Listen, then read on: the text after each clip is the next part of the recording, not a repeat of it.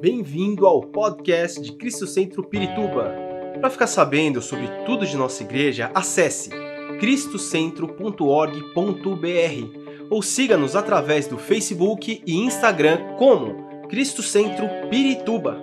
Você também pode ver essas e outras pregações no formato vídeo em YouTube barra Cristo Centro Pirituba Oficial. Seja bem-vindo à nossa casa apostólica. Hoje vamos seguir com o nosso tema, né, porque o tempo passa. Vamos seguir com o nosso tema. Hoje eu quero continuar falando sobre ah, restaurando os sonhos. É, estamos falando sobre isso, é o terceiro domingo que estamos ministrando sobre esse tema. Tem sido um tema interessante. E à medida que eu me coloco orar e estudar e, e entender, eu, eu vejo quanto, quanto Deus é maravilhoso. Eclesiastes, vamos abrir nossas Bíblias. Hoje quero falar sobre vencendo a desilusão, a ilusão a, e a desilusão. Eclesiastes capítulo 1, versículo 2. Diz assim: Que grande inutilidade. E algumas versões assim, que grande, que, que, quanta vaidade. Outras dizem assim, que ilusão, quanta ilusão que grande inutilidade, diz o mestre, que grande inutilidade. Nada faz sentido. Aí vamos ler do versículo 12 ao versículo 14, aí mesmo do capítulo 1. Diz assim: Eu, o mestre, fui rei de Israel em Jerusalém. Dediquei-me a investigar e a usar sabedoria para explorar tudo que é feito debaixo do céu. Que fardo pesado Deus pôs sobre os homens tenho visto tudo que é feito debaixo do sol, tudo é inútil, é correr atrás do vento. Ele diz assim: tudo é inútil, a palavra aqui inútil pode ser traduzida como pode ser e é traduzida em algumas versões, por exemplo, na King James, em outras versões é traduzida como ilusão. Ele diz: tudo é ilusão, tudo é ilusão, tudo é inútil. É como correr atrás do vento. Não deve ser fácil correr atrás do vento, né?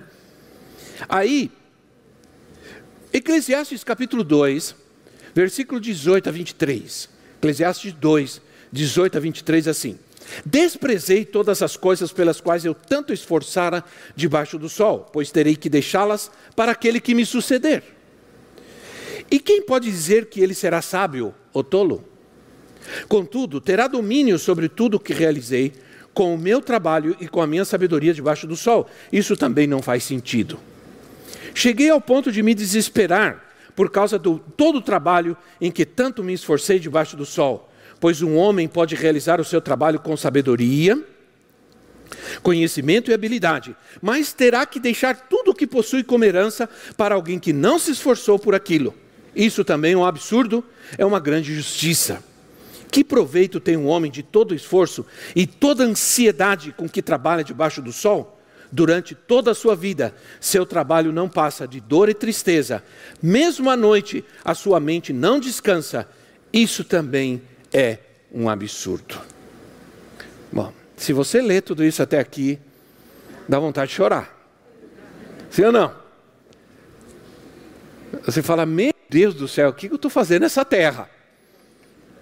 Quando você lê esses versículos, você tem a impressão de que quem escreveu esses, esses versículos de Deus está extremamente depressivo.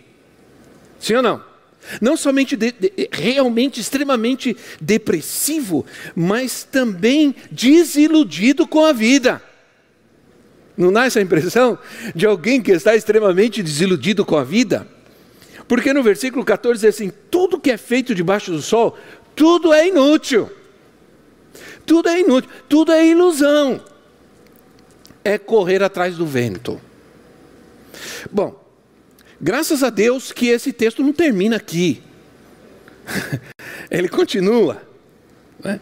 E a seguir, e ao seguir lendo, a gente vai percebendo que na verdade o que ele está fazendo é tentando chamar a nossa atenção.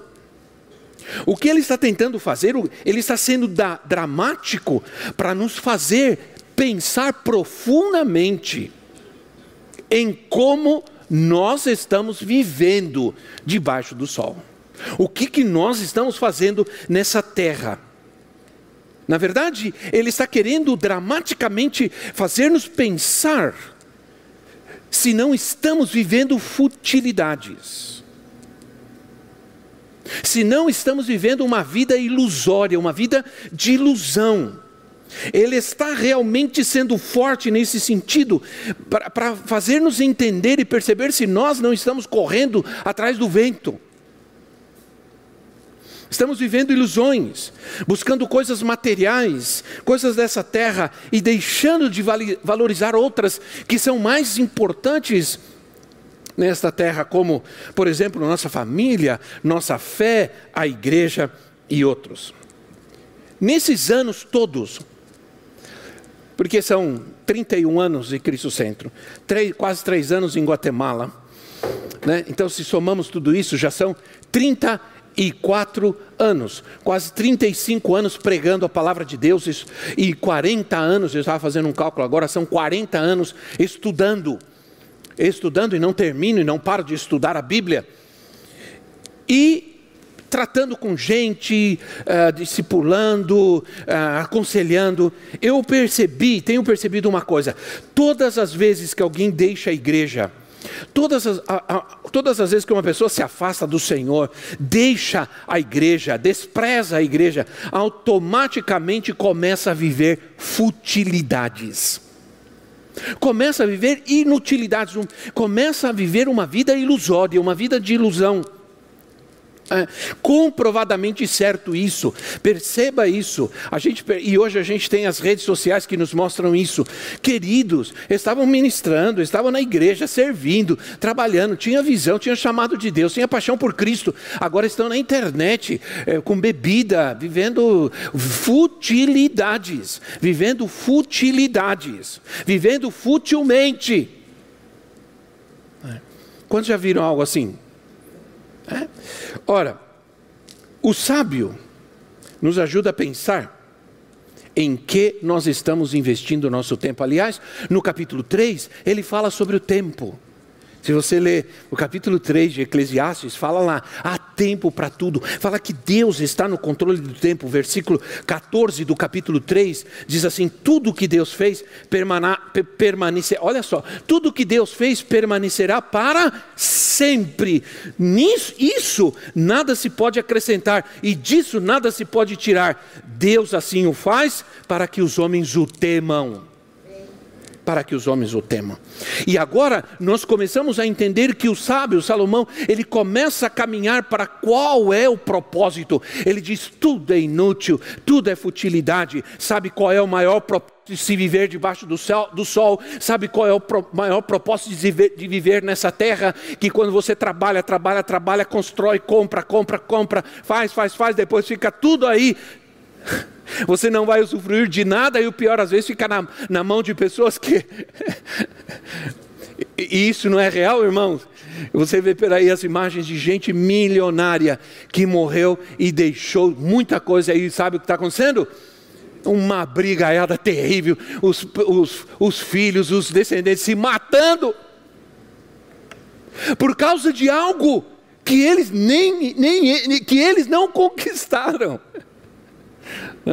Então, é, é, realmente, Salomão tem razão no que ele diz, mas por que, ele está falando isso? Porque ele quer mostrar para nós que o, que o que realmente vale a pena, o que realmente vale a pena é temer a Deus. Oh, glória! Esse aleluia tem que ser aleluia mesmo, né, irmão? Nós acabamos de dizer, cantamos aleluia. Aleluia significa Louvado seja. Dizem que a palavra aleluia e a verdade é a única palavra no mundo, é a única palavra que é falada do mesmo jeito em todas as línguas. Pode sotaque, eh, pode ser diferente, mas a palavra é falada do mesmo jeito. Pode ser escrita diferente, mas a palavra aleluia se diz em toda a língua. Então, quando você estiver num país e não souber nada daquela língua, dá um grito de aleluia. E todo mundo vai entender. Né? Então, Eclesiastes, Eclesiastes termina mostrando com clareza o que, por que, que ele fala sobre tudo isso. Por que, que ele é tão dramático? Porque ele realmente expõe uma vida difícil nessa terra. E no final, Eclesiastes capítulo 12, versículo 13. Eclesiastes 12, 13, ele diz assim: Agora que você já ouviu tudo isso, olha só. Agora que você já ouviu tudo isso e ficou assim. Oh, meu Deus do céu, né? Agora que você já ouviu tudo isso, aqui está a conclusão. Aqui está a conclusão. Tema a Deus e guarde os seus mandamentos, pois isso é o essencial para o homem. Isso é o essencial para o homem. Não é, não é errado ter bens, como já disse a profetisa, não é errado, claro que não. Ter bens, ser abençoado, é, passear, usufruir da vida, não, não é errado nada disso, mas isso não é o essencial. Qual que é o essencial? O que é essencial para o homem? Temer a Deus. Temer a Deus. Então, o que diz o sábio é que muitos vivem uma ilusão. E quem vive uma ilusão não pode sonhar, porque os sonhos de Deus, eles não são falsos, eles não são ilusões, eles não são ilusões, eles não são fantasias. Quando Deus te faz sonhar algo, isso que Deus te faz sonhar é verdadeiro, vai acontecer, é real. Deus não te faz sonhar futilidades. Deus é um Deus de sonhos. Ele nos faz sonhar. Domingo eu falei sobre expectativas, depois eu fui ouvir e eu, eu agradeci a Deus pelo que eu falei, porque eu, eu nem sabia o que eu tinha falado mais porque eu, eu falei, Senhor, obrigado, porque o Senhor, apesar do tempo, 31 anos, o Senhor ainda me enche de expectativa a respeito do que o Senhor vai fazer conosco. Apesar de todas as lutas, dificuldades que enfrentamos, não significa não, não significa que Deus não está conosco e não significa que Deus vai nos abençoar e que ainda Deus vai fazer grandes coisas e vai cumprir a sua palavra em nossa vida. Eu creio, meu coração está cheio de expectativa. E lembra que eu falei domingo, a, a, a, as bênçãos de Deus acompanham as nossas expectativas. As bênçãos de Deus acompanham nossas expectativas. Então, Deus é um Deus de promessas e não de ilusões. Ele nunca vai iludir ninguém. Deus nunca vai iludir ninguém. Nunca deixe a igreja porque você está frustrado com alguém, porque você pode se frustrar e se iludir com alguém, mas você nunca vai se frustrar e se e desiludir com Deus. Nunca. Então, suas promessas são firmes, suas promessas são puras e suas promessas são verdadeiras. Agora, quero falar sobre ilusão e desilusão, porque são coisas é, que acompanham. A desilusão é quando você percebe que você está vivendo uma ilusão, aí você sofre uma desilusão. Você viveu uma ilusão com relação a uma situação da sua vida. Aquilo era uma ilusão. Aí, quando você percebe que aquilo era uma ilusão, você sofre uma desilusão. A palavra ilusão vem do vocabulário do latim ilusio, ou ilusio, e significa engano, significa um erro dos sentidos, um erro da percepção, um erro em perceber as coisas. Ilusão é a troca da aparência real por uma aparência falsa. Isso é ilusão. A troca é não conseguir enxergar a realidade, é tomar decisões e abraçar uma aparência que não é real, algo que não é real. Então, é, a, a, ilusão pode ser um sonho que é produto de uma, de uma ilusão. Um sonho que é produto de uma ilusão.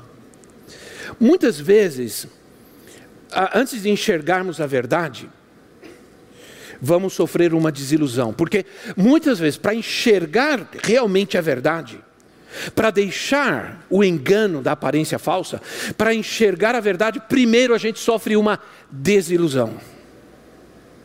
E isso é muito triste. É, a desilusão, às vezes, estar desiludido, às vezes não é ruim. Às vezes não é ruim. Você diz assim, sofri uma desilusão. Bom, isso pode ser bom, isso pode ser ruim, porque pode significar que você acabou enxergando a verdade que você não enxergava. Hum? Me desiludi com fulano. Glória a Deus, porque provavelmente agora você sabe quem realmente ele é. Não é? Então o que acontece? A desilusão que você está experimentando, ela pode estar ocorrendo porque Deus está agindo na sua vida. Por isso que ela está correndo. Por isso ela está acontecendo. Porque Deus está trabalhando na sua vida. Deus está te fazendo enxergar a realidade. As coisas. Então eu posso dizer para você com toda a força do meu coração que a fé não é uma ilusão. A fé não é uma ilusão. Diga, minha fé não é uma ilusão. Aleluia. O mundo pode achar que é, mas não é. Em 1 de Coríntios, capítulo 15, e eu não vou, eu vou correr para falar sobre isso. É, 1 de Coríntios, capítulo 15, do versículo 12 a 14, eu, eu trouxe um relógio bonito que eu ganhei do meu Nelson há 20, mais de 25 anos atrás. Nelson, o senhor sabe que o senhor ganhou esse relógio da tua empresa, quando o senhor fez 30 anos na empresa, lembra? 25 anos na empresa, na Abril Cultural, lembra até hoje. Né? O senhor ganhou esse relógio e o senhor me deu ele de presente. Eu tenho muito carinho por ele, viu? Porque, porque tenho muito carinho pela pessoa que me deu. E só que eu peguei ele, coloquei e não percebi que ele está parado. E eu não tenho horário. Estou sem horário aqui agora. Alguém vai me ajudar, alguém vai ter que me ajudar a mostrar o horário para mim aí em algum lugar. A profecia já diz que mostra. 1 de Coríntios capítulo 15, versículo 12, diz assim: Ora, se está sendo pregado que Cristo ressuscitou, presta atenção. Se está sendo pregado que Cristo ressuscitou dentre os mortos, como alguns de vocês, como alguns de vocês estão dizendo que não existe ressurreição dos mortos, se não há ressurreição do, dos mortos, então nem mesmo Cristo ressuscitou. E se Cristo não ressuscitou, é inútil, é vã, é ilusão a nossa pregação, como também é inútil, é vã, é ilusão a fé que vocês têm.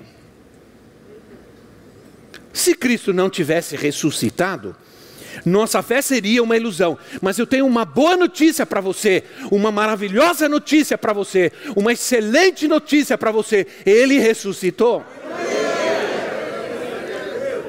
Então, a nossa fé não é uma ilusão, porque se Cristo não tivesse ressuscitado, nossa fé seria apenas um conceito sustentado sobre, sobre um engano. Ou sem ressurreição, nossa fé seria vã e nossa pregação seria um discurso, seria é, estéreo. Mas não, não. Você sabe, você está aqui, você vem à igreja não apenas para ser agradado, não apenas para se distrair. Você vem porque você sabe que a palavra de Deus produz cura, produz salvação, produz libertação na tua vida, na tua casa, traz as promessas e os sonhos de Deus para você. Aleluia. Você veio porque sabe que Ele ressuscitou, que a sua fé não é vã, que a sua fé é verdadeira e que você pode todas as coisas, porque aquele em que você crê está vivo. Oh glória! Aleluia! Aleluia! Se a pessoa saiu da igreja porque se diz desiludida, ela está enganada. Porque o Evangelho não é uma ilusão. O evangelho em que cremos, a igreja que vivemos, ela é verdadeira, ela é poderosa. Tampouco, olha, o evangelho não é, se o evangelho não é uma ilusão, a igreja também não o é, e se a, e se a fé perde o fundamento na sua vida, se a fé perde o fundamento, você vai viver uma ilusão. Você vai viver uma ilusão. Ora, nossa, outra coisa importante. Nossa liberdade não é uma ilusão. Diga, minha liberdade não é uma ilusão. Eu estava me preparando para ministrar essa palavra, eu ia falar sobre algo mais ou menos assim, mas de repente eu fechei a porta da, da minha, da minha, do meu escritório lá em casa, e, e, e porque eu comecei a perceber como Deus estava falando, como Deus estava me levando. João 8 é um dos textos mais lindos da palavra de Deus para nós. João 8,36 diz assim: Portanto, se o filho os libertar, ah, a, a nova versão internacional diz assim: vocês de fato serão livres. É a mesma coisa que dizer que a João Ferreira de Almeida, sim, se o filho os libertar, verdadeiramente sereis livres. Então, isso quer dizer que em Cristo nossa liberdade não é uma ilusão, ela é verdadeira. Verdadeiramente eu sou livre. Se verdadeiramente eu sou livre, não posso mais ser escravo, nem do pecado, nem do vício, nem da mentira. Isso quer dizer que se em Cristo sou verdadeiramente livre e ainda continuo escravo, preciso pensar se verdadeiramente eu estou em Cristo. Agora você não diz nem glória a Deus, aleluia, diga ai. preciso ver, preciso entender se eu nasci de novo. Porque se eu nasci de novo e sou verdadeiramente livre, por que continuo ainda escravo do pecado, da mentira, da, da imoralidade, da pornografia, seja lá o que for. Liberdade. O mundo busca liberdade, sim ou não? Mais do que nunca hoje, todo mundo, eu não aguento mais ouvir falar sobre liberdade, sobre ser livre. Todo mundo quer ser livre, todo mundo quer ser livre e ninguém realmente o é. Ninguém o é liberdade de julgos opressores, liberdade de julgos opressores, liberdade da tirania, do fascismo, está tudo tá, tá gritando, não sabe nem o que significa. Nem tirania, nem fascismo, não sabe o que significa. São papagaios que estão repetindo o que os, os outros, que eu não vou falar agora o adjetivo, porque eu fiquei bravo. Liberdade econômica, liberdade de gênero, liberdade de expressão. Todo mundo acha que tem liberdade de expressão. Alguns que achavam estão presos, porque achavam que tinham liberdade de expressão. Então está todo mundo pregando liberdade. Ninguém sabe, ninguém conhece que é liberdade, ninguém está livre a não ser em Jesus, porque o homem só era livre em Gênesis e se, tornou, e se torna livre em Jesus Cristo. Aleluia. Em Gênesis, antes do pecado, o homem era livre, e depois do pecado não há liberdade para ninguém, até o momento em que Jesus ressuscitou. A salvação e a verdadeira liberdade veio ao mundo. Não existe liberdade sem Cristo. Essa é que é a verdade. Agora, ser livre, por definição, por definição, ser livre, é a capacidade de todo ser livre, ou ser humano tem, é a capacidade que todo o ser humano tem de exercer sua própria vontade. Né? É, e aí é onde morre, morre o perigo. Porque sem restrições, porque a coisa é ser livre na mentalidade do mundo, é a capacidade que o ser humano tem de exercer a sua própria vontade sem restrições. E aí fica muito difícil para as pessoas compreenderem o que significa fazer a vontade de Deus. Quando Jesus disse: Não seja feita a minha vontade, mas a tua vontade. Mas os seres humanos creem que eles, liberdade e ser livre é o predicativo maior de fazer o que querem do jeito que querem. É, nós podemos definir a liberdade da seguinte maneira: deixa eu fazer o que eu quero. Hum? E a criança pequena já está assim. Né? Ver a, minha, a minha neta tem três anos e poucos meses. E outro dia, a avó falou com ela, mostrou para ela uma coisa e foi lá mostrar de novo. Ela disse: Vó, deixa que eu já sei. Eu faço. Eu sei. Tem três anos e meio. Não tem nem três anos e meio. Eu faço, eu sei. Deixa que eu faço. Eu sei fazer. Hoje a criança ou adolescente sabe tudo. E você não sabe nada. Sim ou não? Pai, mãe, vocês não sabem nada. Quantos já ouviram isso? Vocês não sabem nada. Né? Não fiquem bravos comigo, mas é verdade. É ou não é? Nós já temos uma pessoa totalmente dona da casa, que entra 10 anos de idade, entra, tranca o quarto para entrar no, seu, no quarto da casa que você comprou, com seu dinheiro, você tem que bater, e se ele quiser, ele vai falar assim: não vou abrir. Ah, não vai? Eu? Não vai abrir? Pum!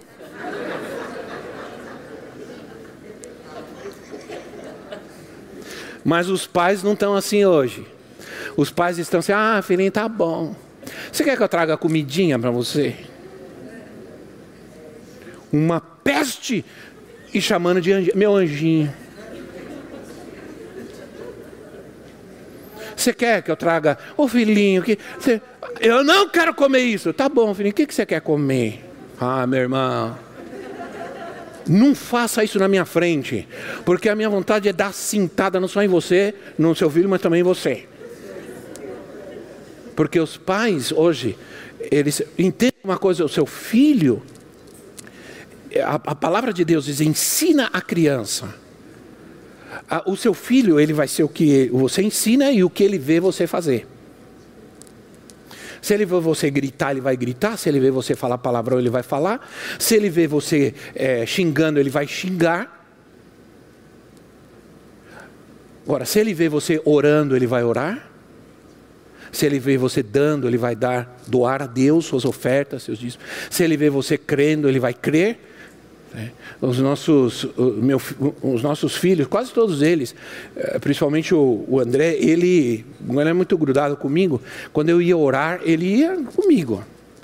Ele ia comigo. Eu ia orar, ele ajoelhava do lado, mas aí o joelho cansava logo dele, né? Aí ele subia na cama, deitava e ficava do meu lado. E eu orando, eu orando e ele ali do meu lado. Então, desde pequenininho, ele me viu orando. Meus filhos me viram orando, por isso eles oram. Entende? Então, podemos é, entender que não há uma verdadeira liberdade senão em Cristo. Quanto mais o homem, eu pedi um, é, quanto mais o homem, é, vamos lá, quanto mais o homem busca essa liberdade, mais se encontram enganados, mais se encontram enganados. Estão enganados, mesmo crendo que são livres. E mesmo muitos cristãos não estão vivendo uma verdadeira liberdade. Não são livres para sonhar os sonhos de Deus. Não são livres para crer. Não são livres para buscar as promessas de Deus. Interessante que, em esse contexto que nós estamos lendo aqui de João, capítulo 8, Jesus foi interpelado pelos fariseus. É, ele, é, é, os, os fariseus, os hipócritas fariseus, eles não entendiam muito bem sua própria condição. Como muitos hoje, eles achavam que eram livres, eles achavam que eles eram livres e eles estavam iludidos. Por isso, o versículo 33 do capítulo 8, versículo 33, assim: Responderam-lhe: Somos descendentes de Abraão e nunca fomos escravos de ninguém. Como dizes tu? Sereis livre, porque Jesus estava dizendo, e conhecereis a verdade, a verdade vos libertará, se o Filho vos libertar, verdadeiramente sereis livres. Aí eles respondem, nós nunca fomos escravos de ninguém. Como não? Como não? Foram escravos no Egito, foram escravos do Egito, foram escravos da Babilônia, foram escravos da Síria. E nunca fomos escravos de ninguém. É, é isso que o mundo vive, entende? Vive essa ilusão E Jesus diz assim: aquele que comete pecado é escravo do pecado. Mas o mundo não reconhece que não é livre, porque os fariseus não reconheciam sua prisão, sua opressão. E esse é o grande problema das pessoas nos dias de hoje. É, é, eles pensam assim, porque eles estão debaixo de um mesmo conceito que estavam os fariseus, o, de, o conceito de autojustificação, de justificar a si mesmo. Nos dias de hoje, muitos pensam que são livres ao seu próprio conceito. Tudo isso que acabamos de ver, fazer, é, para não perder, eu vou tirar que eu não estou aguentando. Não estou aguentando o calor aqui, perdão, irmãos. Então, algumas. Ah, eu preciso correr, eu cortar porque eu não sei. Ok. Meu Deus, como passa rápido o tempo. Né? Pelo, pelo menos para mim. Nossos sonhos podem ser enterrados por uma ilusão. Pela ilusão do medo, pela ilusão do engano, pela ilusão da decepção, da frustração, pela baixa autoestima ou pelo orgulho. Por essas coisas nós podemos enterrar os sonhos de Deus na nossa vida. Sonhos de Deus. E podemos viver futilidades, podemos viver inutilidades, correr atrás do vento, como disse o sábio. Então eu quero terminar. Me ajuda aqui, meu querido irmão, por favor, é, me acompanhar, porque assim eu me lembro que eu tenho que terminar, né? Então, confia nos planos de Deus. Presta atenção, confia nos planos de Deus. Quero terminar com uma palavra de Deus para você, com uma palavra profética na sua vida. Porque eu sempre disse que eu sou um apóstolo profético, né? Então eu quero terminar com uma palavra profética. Escute bem o que Deus vai falar com você. Existe um tempo de Deus para cumprir sua promessa. O sonho de Deus tem o seu tempo certo para cumprir, porque Deus tem o seu calendário. Deus tem o calendário dele. Eu estou no calendário de Deus. Aleluia. Eu estou lá. Entende? Hebreus diz que nós devemos entrar no descanso do Senhor em nossas obras, assim como ele entrou e descansou das suas próprias obras. Devemos confiar que ele vai cumprir suas promessas, porque já está no calendário dele. Creio que eu vivi, eu vivi até hoje, momentos planejados por Deus para mim mas ainda há um sonho de Deus para a minha vida. Ainda há coisas escritas no calendário de Deus para a minha vida, que estão lá e que vão se cumprir. Ainda há um sonho de Deus para mim, está agendado na agenda dele e vai chegar. Se você ainda está nessa terra, é porque você ainda está no calendário de Deus. Aleluia. Eu queria muito ser pastor. Então, quando eu estava terminando o seminário teológico, eu queria, era sonho, era paixão. Eu, eu, eu sonhava pregando, me sonhava, né? Eu já pregava, mas não era pastor. Estava na igreja, ministrava aos jovens. E me lembro o primeiro dia que eu preguei, tem gente aqui que estava lá no primeiro dia que eu preguei, né, é, na igreja. Para mim foi o dia, o dia mais inesquecível da minha vida, fora o meu casamento e o dia que eu me apaixonei pela minha esposa. Por isso que eu vou para o céu. Então, eu queria muito, só que aí eu, eu comecei a ver muitos indo a, na minha frente para o ministério. E eu fui ficando. Porque eu estudava na faculdade teológica batista, e lá a coisa era. Antigamente, hoje mudou bastante, graças a Deus. Mas lá era assim: os alunos que iam chegando para o quarto ano, pro, eles eram convidados, eles eram chamados. Alguns, alguns tinham que preparar um currículo, mandar para as igrejas, né? porque as igrejas é que contratavam o pastor. Então você ia lá e você fazia um teste, pregava num domingo. Se o povo gostava, depois fazia uma votação dizendo queremos aquele. Então, era, era bem assim, né? Nada de dom, era Era emprego mesmo. Aí eu me lembro que eu comecei a ver que vários amigos chegavam da minha classe, quarto ano, e diziam: é, tal igreja me chamou. Ah, eu, ah, tal igreja me chamou para pregar, eles estão procurando pastor. O outro, olha, eles vão me ordenar. Já, e eu ficava ouvindo e eu ficava pensando, Senhor, e eu? Quando vai acontecer comigo? Né? Porque eu, quando eu era garoto assim, eu, eu sonhava que eu queria casar. Aí eu casei. Graças a Deus, consegui. Depois eu sonhava que eu queria ser pai. Aí eu, graças a Deus, três vezes. Glória a Deus. Queria mais, mas não deu. Aí eu queria ser avô. Ah, minhas netas. É, eu, eu, somos apaixonados por elas, né? E a minha netinha que nasceu agora, não sei se vão conhecer ela. Ela é uma coisinha maravilhosa.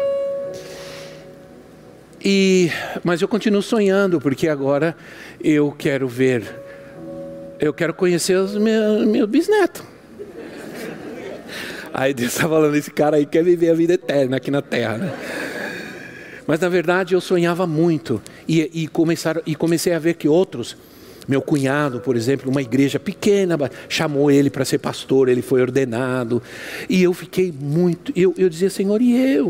O que está acontecendo? O que está acontecendo? Acontece que Deus tinha um outros planos para mim que no calendário de Deus, ainda Deus precisava fazer algumas coisas na minha vida para eu chegar lá, né? Então, minha gente, talvez você diga assim: meus amigos já se casaram, outros prosperaram, outros conquistaram e eu ainda estou aqui não acontece nada na minha vida, e, o que Deus está dizendo para você, não se desanima, não se iluda, está chegando a data de Deus para a sua vida, está chegando o dia de Deus para a sua vida, na agenda de Deus o teu dia está chegando. Aleluia. Aleluia. Deus vai cumprir. Confia nos planos dele. Confia que Deus está no, no controle. Que esses dias de decepção, de frustração, não são nada mais que tempos em que Deus quer ver você se confiar nele ainda mais, se agarrar-se mais a ele ainda. Com força, com confiança e com fé.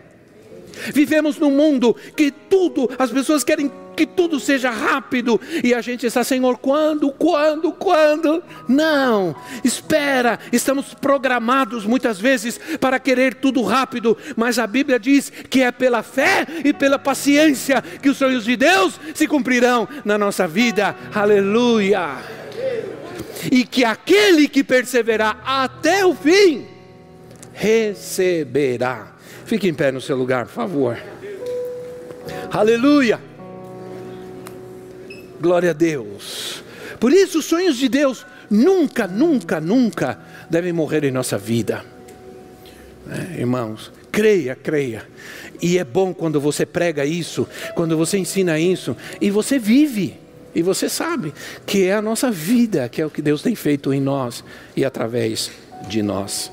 Aleluia. Diga comigo, eu creio. Isso.